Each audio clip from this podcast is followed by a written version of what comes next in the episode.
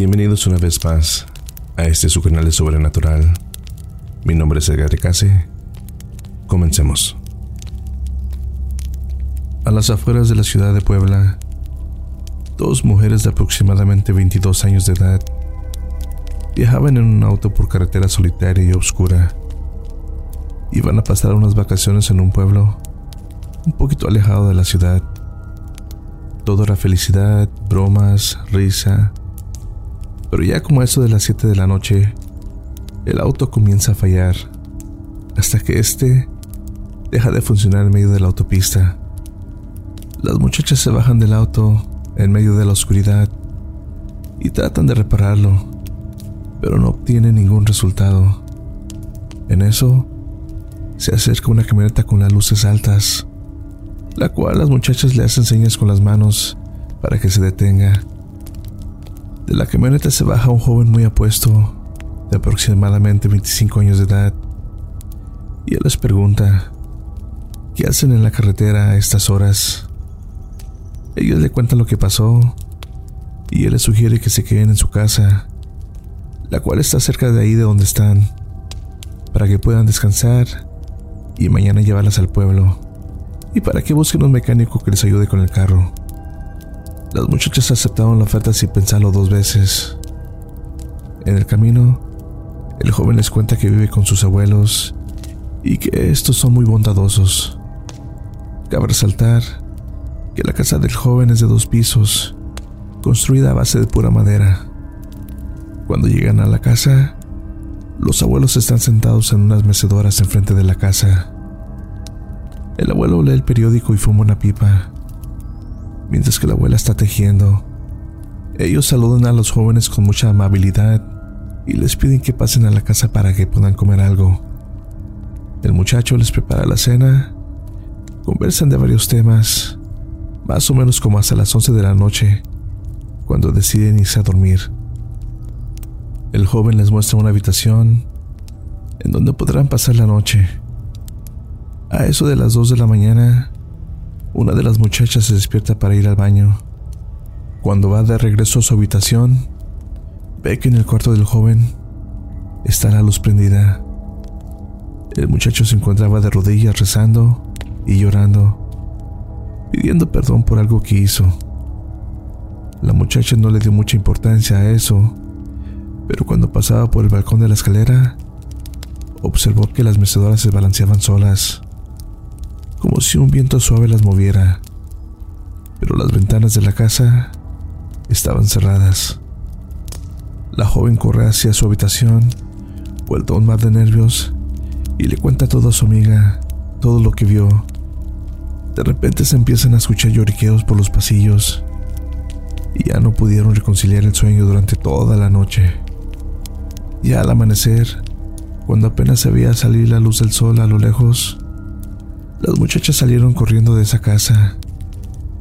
Al llegar a la autopista, subieron al auto rápidamente, el cual milagrosamente encendió, y se fueron a toda velocidad huyendo de aquel lugar, con dirección al pueblo. Se detienen en una cafetería para desayunar y reponer fuerzas antes de llegar al pueblo. En eso, un patrullero de la policía se acerca y les dice, Buenos días muchachas. Es suyo el carro que está afuera. Una de ellas le contesta, sí oficial, ¿sucede algo?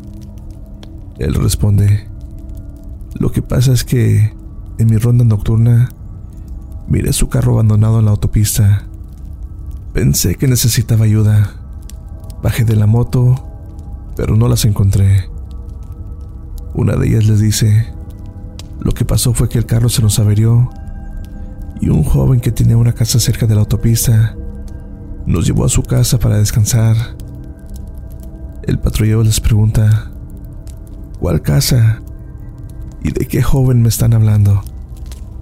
La única casa que conozco que queda cerca de la autopista era de los señores Sánchez, los cuales ellos vivían con su nieto, pero este en un ataque de rabia los mató y se suicidó, ahorcándose en la casa.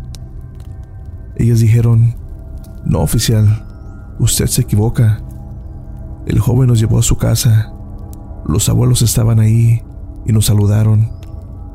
Él les dijo, muchachas, he vivido en este pueblo desde que nací, pero si quieren, vamos hasta allá. Los tres se fueron en el auto del oficial a buscar aquella casa. Pero cuando la encontraron, ya no estaba como la noche anterior. Ya no tenía techo. Estaba invadida por la maleza, vidrios rotos, la puerta abierta, ya podrida de vieja. En su interior, la casa estaba llena de telarañas, pero las mecedoras sí estaban ahí. Subieron al segundo piso y vieron una cuerda que colgaba de uno de los travesaños que sostenía el techo. El policía les dijo, en esta habitación fue donde encontraron el cuerpo del joven y en las mecedoras estaban los cuerpos de los abuelos. De pronto, se escuchó que se cerró la puerta con fuerza. Ellos bajaron rápidamente y no pudieron abrirla. Trataban de quebrar una ventana para poder salir, pero era como si estuvieran blindadas. Así se la pasaron todo el día, tratando de encontrar una forma de salir y nada. Y al oscurecer, cuando ya solo la luz de la luna iluminaba la casa, se escucharon dos disparos. En ese momento la puerta se abrió sola, lentamente, y los tres miraron aterrorizados cuando entró el joven con una escopeta en la mano. Se fue derecho hacia las escaleras, subió a su recámara y minutos después escuchó que cayó una silla y un fuerte tronido. Fue el tronido del cuello del joven cuando se ahorcó. Las muchachas tenían sus manos en el rostro y ya cuando no podían llorar más, se escuchó una tierna voz que les decía, no lloren más muchachas, no les va a pasar nada. Nosotros estaremos atados aquí en esta casa por siempre y todas las noches se seguirá repitiendo lo que pasó en esta noche maldita. Los tres comprendieron que era la voz de la abuela la que les estaba hablando. Los tres al escuchar eso se levantaron del piso, voltearon para todos lados y no vieron a nadie. Rápidamente salieron de la casa, corrieron hacia el auto y se marcharon. Ya como a unos cuantos kilómetros de camino, se percataron de una camioneta a la orilla de la carretera.